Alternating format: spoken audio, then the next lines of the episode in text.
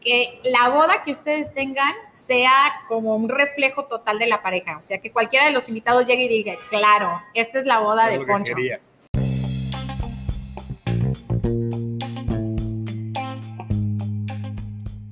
Mi nombre es Alfonso Sánchez, soy arquitecto y este podcast está dirigido a resolver dudas sobre arquitectura y otros muchos temas relacionados como construcción, inversiones y desarrollo profesional.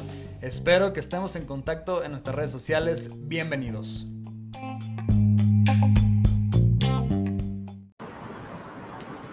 ¿Qué onda amigos? ¿Cómo están? Este es un podcast especial porque me acompaña mi amiguísima Sandra Alas. Nos conocemos en un grupo de empresarios y ella se dedica a hacer bodas memorables y novios felices al mismo tiempo. Y se podrán preguntar, ¿qué tiene que ver un organizador de eventos con este podcast? Bueno, pues en primera voy a estarle dando un giro de entrevistas y claro, los estaremos abordando desde el punto de vista de arquitectura y desarrollo empresarial y además, pues las bodas tienen un carácter muy, muy especial en el diseño interior y en la ornamentación que las hace lucir espectaculares. Sandra es una mujer muy minuciosa en los detalles, tiene ya 10 años en el mundo de las bodas, es mamá, esposa y emprendedora tiene muchas certificaciones de las que vamos a estar hablando un poco y recientemente está formando una comunidad llamada Tribu de Novias en sus redes sociales. Cuéntanos, amiga, un poquito de, me gustaría saber cómo has llegado hasta este punto de organizar bodas, en qué momento te comenzó a gustar o en qué momento te diste cuenta de que yo soy buena organizando bodas. Hola, Alfonso, ¿cómo estás? Hola a todos los que, los que nos escuchan. Pues la verdad es que mi carrera fue algo que se dio de manera inesperada en cuanto a que fue muy joven cuando yo encontré esta pasión de vida que tengo, que son las bodas, ¿no? Los eventos. Cuando yo tenía 16 años trabajaba para una empresa aquí en Guadalajara que se dedicaba a la producción de eventos. Yo era animadora de esa empresa y ahí fue donde descubrí mi pasión y mi amor a la fiesta ajena. ¿Y eran eventos en general o, hacían bodas como tal? No, fíjate que ellos eran se llamaban Organización Zeppelin, no sé si a alguno les suene el nombre, fueron muy, muy famosos acá, y hacían de todo tipo de eventos, 15 años, bodas, eventos infantiles, y traían un concepto muy diferente en cuanto a que te llevaban inflables gigantes, era muy novedoso para la época, estamos hablando de hace como casi 20 años que pasó esto entonces era la novedad y tenían muchísimo auge. Cuando yo ya paso un poquito de tiempo en esta compañía, como dos años después, me empiezan a mandar como coordinadora de evento y pues ahí fue donde dije, sí, esto es lo mío.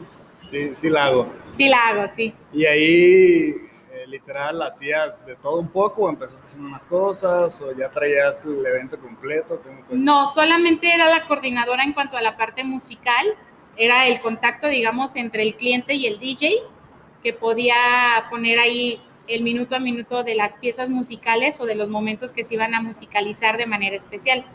Ya después de eso, este, continúo con mi carrera, yo soy licenciada en turismo y empiezo a enfocarme mucho en la producción de eventos, eh, organización de eventos y convenciones, banquetes, toda esta era la parte teórica. Y mi primer trabajo real, ya después de terminada la carrera, fue como recepcionista. Yo entré a un hotel de ejecutivo aquí en Guadalajara y a las tres semanas de que entré al hotel me di cuenta que la gerencia de banquetes estaba disponible, entonces pues llegué yo muy macha. Yo y sé, yo le este, a eso. le toqué la puerta a la gerente general y le dije, yo quiero, me preguntó, ¿sabes? Le dije, no, pero de todas puedo. Y literal me dio las llaves y me dijo, pícale ahí fue donde realmente empecé ya a involucrarme en toda la gestión de planeación y, operación de eventos. Ok. ¿Y, ¿Y, cómo fue tu primer evento ya de una boda? O sea, fue una boda en el Hotel Carelles, que era, es un hotel boutique de súper lujo. ¿Ya no trabajabas para el hotel? y Ya no trabajaba para... de emprendedora o te salió el cliente antes de...? Fíjate que fue de, brinqué de el hotel ejecutivo a un hotel de destino como coordinadora de bodas y grupos VIP. Y mi primer boda también me la aventé diciendo, sí, yo soy la mera mera para las bodas. una boda dentro de, de un hotel, así es. Ya traía mucha experiencia en la parte de organización de eventos, pero más bien corporativos. Y yo he aprendido a lo largo de mi carrera, Poncho, que en las bodas administras emociones y en los eventos corporativos administras intereses. Finalmente son relaciones distintas, pero siempre es un quedar bien. ¿Me explico? Sí. Entonces esta boda para mí fue súper, súper de atención porque era para un empresario árabe, o sea, él venía de Dubái, venía a casarse a un hotel de playa en México que era súper selecto y fue una boda para 250 personas. Órale. Esa boda la hice en diciembre del 2009. ¿Y qué tal? Todo salió perfecto. Chido. Fue muy, muy buena la experiencia y pues de ahí me aventé. Esa fue mi primer boda y todas, de verdad que a todas les pongo el mismo empeño y el mismo cuidado como la primera. O sea, a partir de ahí son los 10 años que ya tienes este, organizando bodas, ¿ok? Es correcto.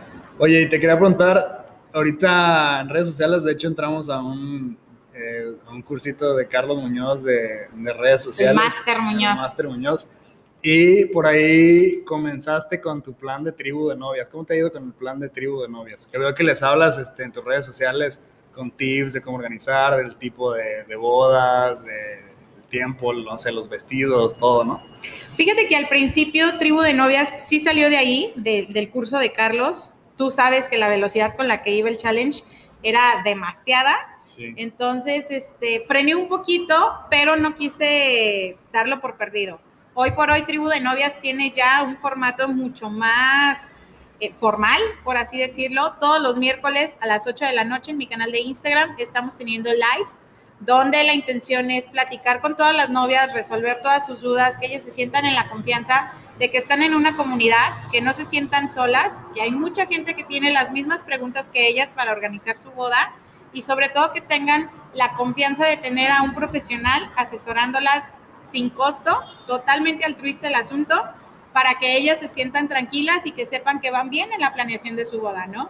Creo que algo que nosotros como wedding planners hacemos es no nada más llevar un proyecto de un evento, como tú podrías llevar el proyecto de una casa, sino que te conviertes en cómplice, en mejor amiga, en psicóloga, en terapeuta, este, en todo lo que se te ocurra para la novia. Ok.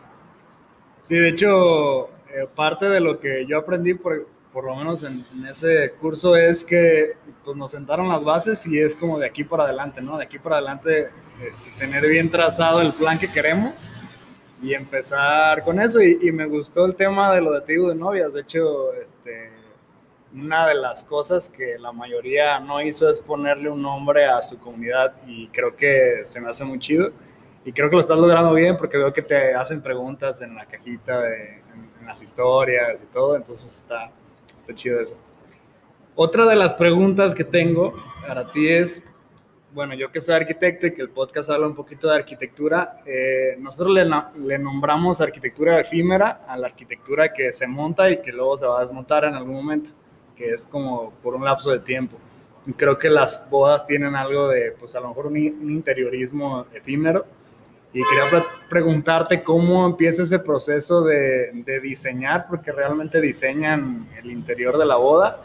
Este, ¿Cómo es el proceso de pues el proceso creativo que lleva y qué prefieres, si un lugar que esté muy hermoso para no adornarlo tanto, o un lugar que literal sea una caja para, para que te explayes en tus ideas, no sé, esa parte se me hace interesante. Fíjate que la arquitectura de eventos sí es todo un tema, porque no es nada más ver qué colgamos y que se vea bonito, sino que igual que los cimientos de una casa tienes que saber de dónde cuelgas, el peso, el punto de anclaje, que lo soporte, y aunque sí es una producción por algunos días, generalmente un evento que tiene una producción alta empieza un premontaje desde tres o cuatro días antes, desde una carpa o un toldo con gran soporte para poder tener la estructura y el soporte para todo lo que vas a colgar.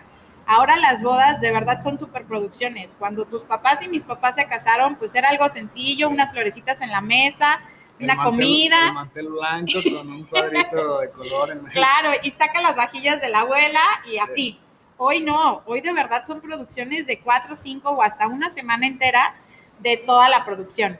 ¿Cómo empiezo yo? Dependiendo totalmente del presupuesto de los novios y de la idea que ellos quieren aterrizar para su boda. Creo que al igual que en una casa, por ejemplo, para que sea un proyecto soñado, tiene que hacer match entre lo que ellos quieren tener y la cantidad de dinero que quieren invertir. ¿Correcto? Entonces, si tú encuentras ese equilibrio y mantienes esa línea en balanza, todo el tiempo vas a tener un cliente contento. De esta forma, entonces, analizamos el presupuesto, presentamos las opciones de locación, que finalmente es el lienzo en blanco sobre el que vamos a trabajar, y dependiendo de esa locación, vemos qué tanta producción se le puede poner. Como bien mencionas tú, hay locaciones que ya son muy bonitas y no necesitan tanto de invertir en cuanto a colgado, en cuanto a diseño, pero también hay otras que se han transformado por completo. ¿Te imaginas que en un salón virreinal, así tipo Porfirio este, días. Del siglo. Ajá, del siglo XVII incluso. Hemos este, transformado totalmente entelando paredes, techo, poniendo un jardín colgante de más de 50 metros cuadrados, donde también tienes que analizar qué le metes en fantasía, qué le metes en follajes naturales, porque te vaya a aguantar la flor, porque te vaya a aguantar el follaje y que por supuesto va a quedar al alcance del ojo y de la mano para poderlo usar en natural. ¿Me explico? Entonces sí son como muchos factores que cuidar y que revisar, pero que todo tiene su punto de equilibrio. Porque sí, por ejemplo, en el tema de, los adornos con flores y todo ese rollo, literalmente naturales. Digo, fui a una boda hace poquito y la producción era eh, tremenda. O sea, yo veía un montón de cosas y creo que, y, y veía flores naturales, pues muchas. Sí. Y además, este, pues que veía muchas cosas en la ornamentación que también debes de cuidar para que no se vea como muy cargado. Digo, en, los proyectos arquitectónicos de repente este, hay una frase muy famosa que dice menos es más, pero depende de la temática, hay que saber bien cuándo meterle muchos elementos y cuándo no meterle tantos. Y tú no me dejarás mentir que la parte de la iluminación también es un factor ah, fundamental. O sea, como arquitecto y como diseñador de eventos tienes que tener también una muy buena iluminación para que se note el trabajo.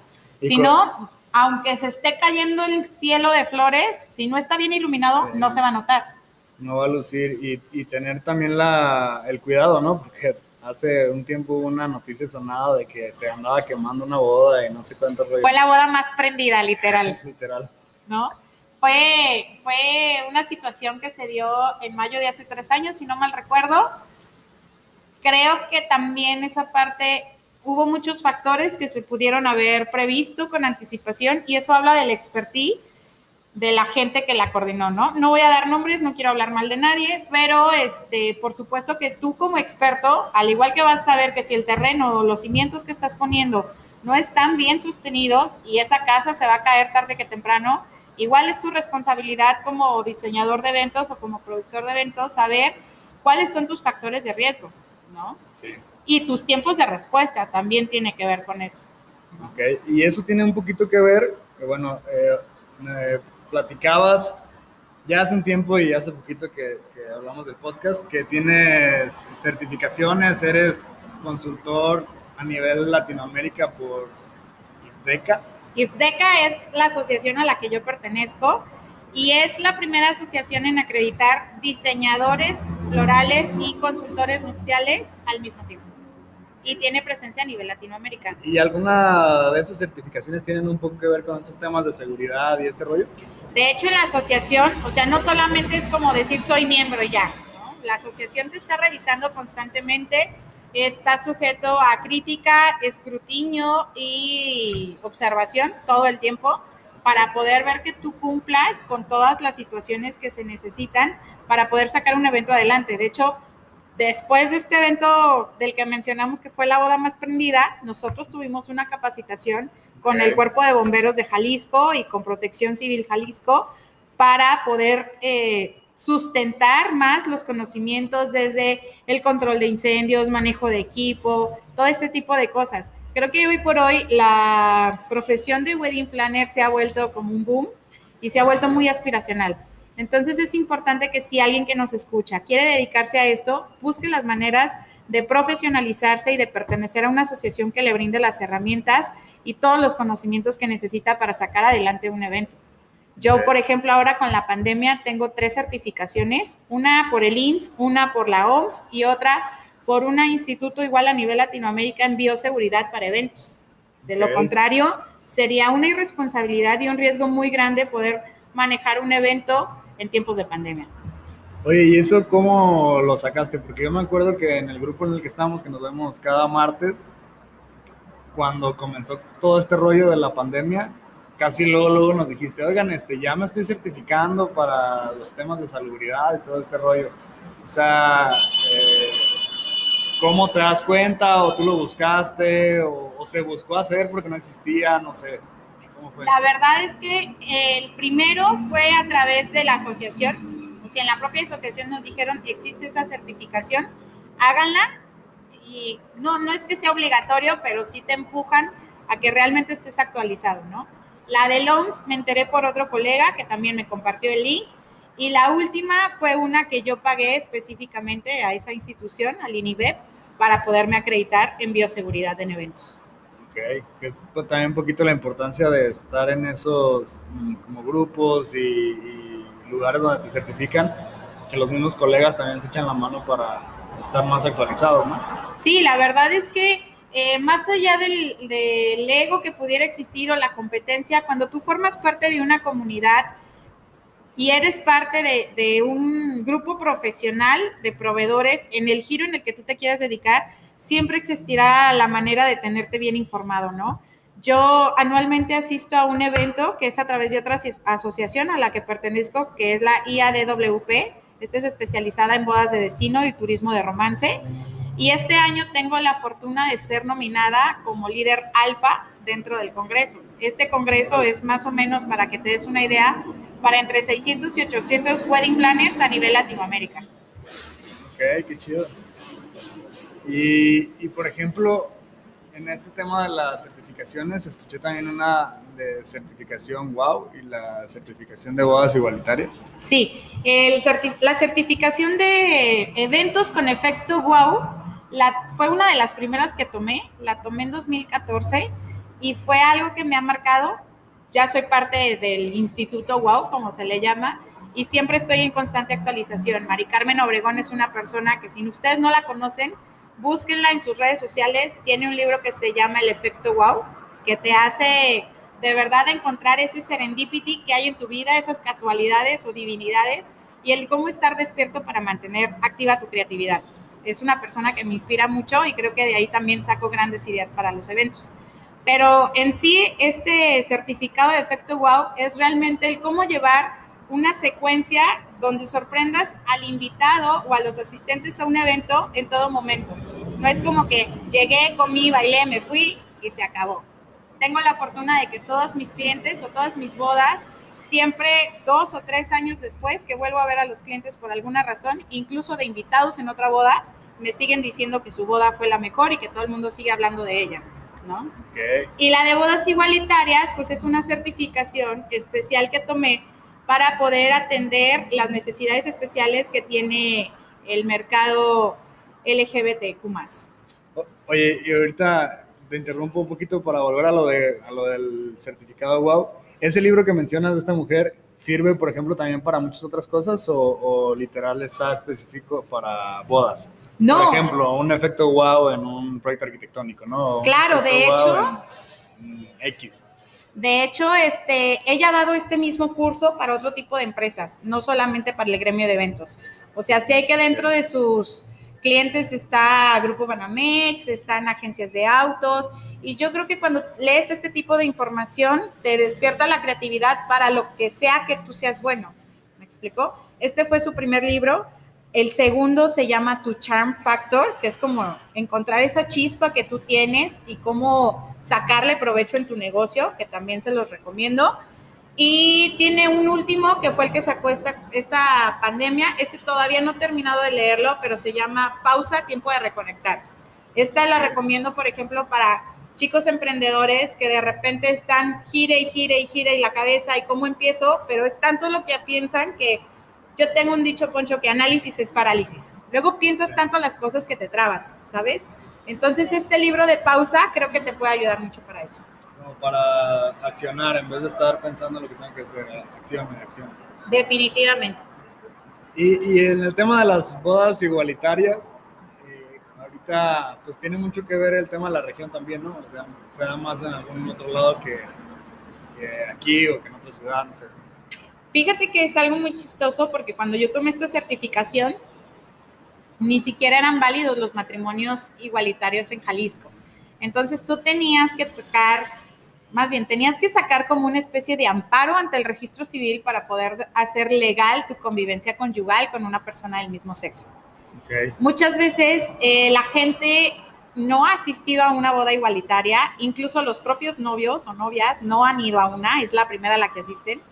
Y siempre existe como ese cliché mental de decir, bueno, ¿y qué rol tiene quién? ¿Cuál es el novio? ¿Cuál es la novia? ¿Sabes? Y en realidad es que son personas amándose y cerrando o sellando un compromiso y tienes que tener la sensibilidad primero para poderles atender como ellos necesitan y segundo, para que también el personal que está a cargo del servicio, meseros, cocina, todo el personal y los propios invitados se sientan en la confianza de poder decir, estamos celebrando el amor, ¿no?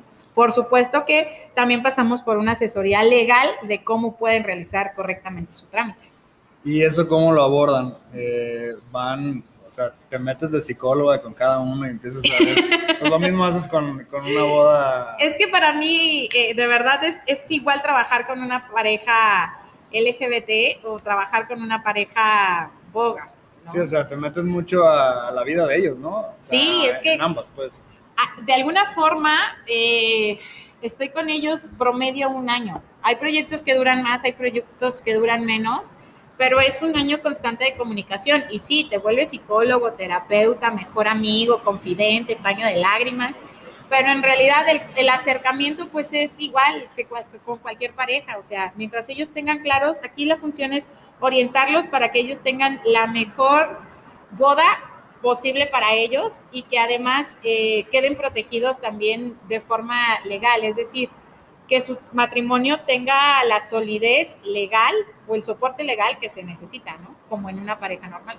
Sí, que también ahí eh, va de la mano el tema de pues, preparar una boda con mucho tiempo de anticipación para que tu wedding planner te pueda entender, te pueda conocer bien y que realmente encaje súper bien las ideas y el evento a, la, pues a tu personalidad, a tus gustos y a lo que quieres sentir ese día, ¿no? Esa parte es súper importante porque creo que es fundamental que la boda que ustedes tengan sea como un reflejo total de la pareja. O sea, que cualquiera de los invitados llegue y diga, claro, esta es la boda de Poncho. Sí, o sea, porque lo refleja en el detalle de la mesa o en la arquitectura del evento o en el menú que se eligió porque saben que a ti te encanta determinado platillo. ¿Me explico? Ok. Oye, sé que es muy variado, igual me pasa a mí, pero todo el mundo, todo mundo preguntamos o todo el mundo en mi negocio, eh, no queremos que nos pregunten, nos preguntan, ¿qué les contestas cuando te dicen cuánto me cuesta una boda? Fíjate que sí es un clásico, todo el mundo pregunta eso, pero igual no queremos que nos pregunten eso en nuestros negocios porque luego más, más o menos vas calculando, depende del proyecto, de no sé qué, pero al final de cuentas te lo preguntan, ¿no? ¿Qué le contestas? Que, depende, que cuánto quiere gastar. Supongo que tú haces la misma pregunta, o sea, ¿cuánto cuesta? ¿Cuánto quieres invertir? O sea, sí lo ideal es ir sobre un presupuesto. Totalmente. La verdad es que para mí la... O sea, no hay como paquetes, de más, mira, una boda tipo así te cuesta tanto, una boda tipo así, es más bien, a ver, ¿qué presupuesto tienes y vamos mediando? Sí las hay, sí hay, eh, de hecho hay muchas locaciones aquí en Guadalajara que te hacen un paquete, animes a casarte, literal es todo lo que la pareja necesita, pero nada de lo que específicamente ellos quieren. ¿Me explico? O sea, sillas, hay como 30 tipos ahorita en el mercado, pero ellos te ponen una. Finalmente tienes donde sentarte. ¿Me explico? Igual tiene una mesa, igual tiene un buquete de flores, pero quizá no es lo que tú imaginabas para tu boda. Entonces yo prefiero sentarme con la pareja y definir tres factores. La fecha de su evento, la cantidad de invitados que quieren tener y el presupuesto que quieren invertir. Una vez que ellos me marcan ese presupuesto, entonces yo voy a tratar de acercarle a todos los proveedores y servicios que entren dentro del concepto que él quiere tener. ¿va? Y mi compromiso con cada pareja es que no gastemos más del 10%, no existe una variación mayor al 10%, hacia arriba o hacia abajo de lo que ellos quieren invertir para su boda. Es como si, por ejemplo, tú les dices, esta casa ya está armada, pero no me gustan esos focos, pues son los que incluyen. Finalmente, si le cambias los focos, va a ser un doble gasto. Eso mismo pasa en una boda todo incluido. Sí, y que así sucede también en mi, profesión, pero lo ideal pues es buscar lo que le guste al cliente, ¿no? E, en, las playas, por ejemplo, muchos de los hoteles ya te ofrecen como este tipo de paquetes, ¿no? Y pues al final no es como exactamente lo que tú buscas. A lo mejor sí lo bonito de la playa y la arena y eso, pero ya como tal, como vives la boda, este, a lo mejor no tanto. En, esa, en tu experiencia, por ejemplo, que has hecho también fiestas en boda, eh, pues se pueden cambiar cosas, supongo, y, y, empiezas a jugar ahí con los presupuestos o cómo es. Sí, en una boda de destino, por ejemplo, hay diferentes factores. Hay hoteles que te ofrecen tu boda gratis donde en realidad quienes pagan la boda son los invitados, en realidad, porque ya está incluida en una parte de su tarifa. Que se vale también, ¿no? Digo, hay quien no tenga mucho presupuesto y los familiares sí tienen. En las bodas todo es válido. Pero también hay otros hoteles que te dicen, este, esto es el mínimo. O sea, generalmente un hotel de playa o una boda de destino te dice, donde vas a hacer tu locación, a mí no me quites dos negocios, que son habitaciones y comida. De ahí en más, trae lo que tú quieras. Pero también existe el contraste de otros que te dicen o usas mis proveedores o te va a costar carísimo traer los tuyos. Por ejemplo, tengo una reciente experiencia donde si yo llevaba proveedores externos, por cada proveedor me cobraban mil dólares. Por un proveedor que fuera externo al hotel. Y además solo podían entrar dos personas. ¿Cómo haces la producción de una boda con dos personas por cada tipo de proveedor? No, pues vaya. Es como un, candado. Muy bien puesto. Sí. No, pues está cañón. Eh, ¿Qué más? ¿Qué quisiera saber?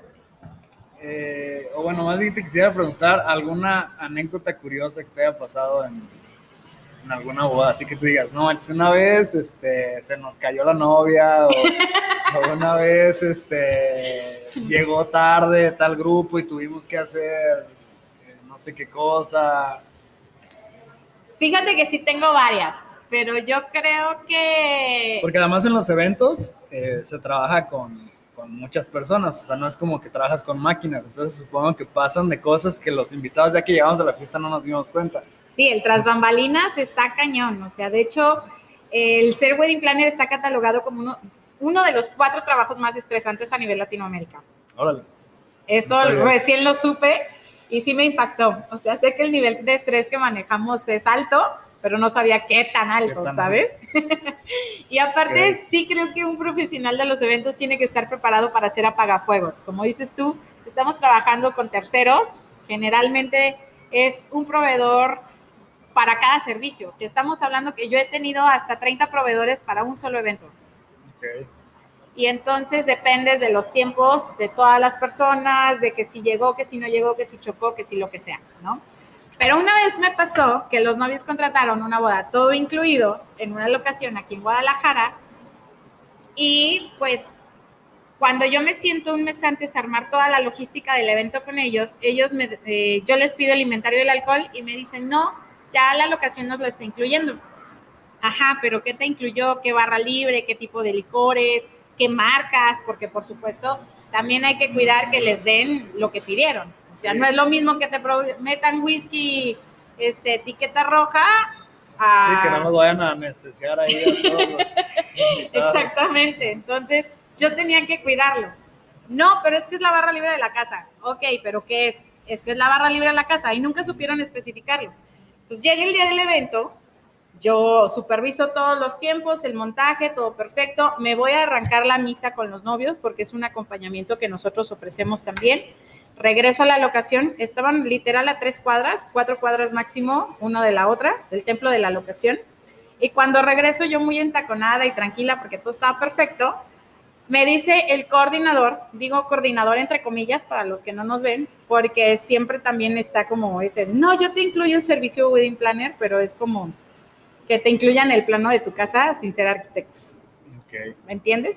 Entonces, eh, llega esta persona y me dice, ¿me das el alcohol? Le dije, ¿cuál alcohol? Si es barra libre de la casa. Ah, es que la barra libre de la casa es refresco y hielo. Le dije, no, es que al pan pan y al vino vino. Eso es un descorche. Y no tenían alcohol. Pues estaba 30 minutos de empezar la boda y yo no tenía alcohol para esa fiesta. Me quité tacones, me puse los tenis, corrí al templo para cuando llegué y los novios ya estaban afuera. Y entonces, pues, abracé a la novia y la felicité y le dije, tenemos un detalle. No le dije problema porque entonces sigue hubiera explotado sigue sonriendo, sigue sonriendo, pero tenemos un detalle. sí, claro, yo la tenía abrazada y con mi poker face le dije tenemos un detalle. ¿Qué pasó? No hay alcohol. Claro que ella me soltó y volteó con el novio y la discreción que había tenido yo la perdió ella. Le gritó al novio hasta el otro lado, no tenemos alcohol. Y el novio dijo todo relajado, pues que sea boda cristiana. Muy pedo. Ah, bueno, lo bueno. Claro que le dije, yo lo puedo solucionar, me das 30 minutos, sí, perfecto. Qué bueno, eso es lo que pasa cuando contratas a alguien que no es muy profesional, el mochilas, como me decimos los, contratistas. El mochilas, sí. El mochilas de las bodas. Bueno, ya para casi terminar, Sandra, eh, quisiera preguntarte hasta dónde piensa llegar Sandra Alas. Sandra Alas. Fíjate que es una pregunta muy interesante. Ahorita estamos trabajando en hacer una especie de corporativo y que la gente nos distinga por todos los giros de eventos que podemos realizar, ¿no? Estoy desarrollando submarcas. Mi marca empezó como Estilo Elite. Entonces, Estilo Elite se queda para bodas, pero queremos hacer Elite Black para eventos corporativos, Elite Kids para eventos infantiles. Ah, pues de hecho una vez platicamos del curso este que yo tengo para arquitectos. Así es. me puedes ayudar a, organizarlo, ya recuerdo. Sí, exactamente. A través de Elite Black queremos brindar atención a cursos, capacitaciones, exposiciones, convenios, todo lo que se necesite en la parte de, eventos corporativos, ¿no? Elite Social para graduaciones, despedidas de solteras, fiestas de cumpleaños y pues así. Tribu de novias quiero que sea la primera comunidad a nivel nacional donde las novias de verdad se sientan escuchadas y acompañadas en todo momento, aunque no tengan un servicio profesional contratado, pero sí que cuenten con la guía o las herramientas de que alguien profesional las está coachando. Ok, entonces todo empezó con Estilo Elite, que es los eventos para bodas y se, está diversificando para tratar de abordar pues la mayoría de eventos posibles. Súper. Y ya para finalizar una pregunta este, pues muy distinta a lo que estamos platicando, ¿qué opinas Sandra de la arquitectura?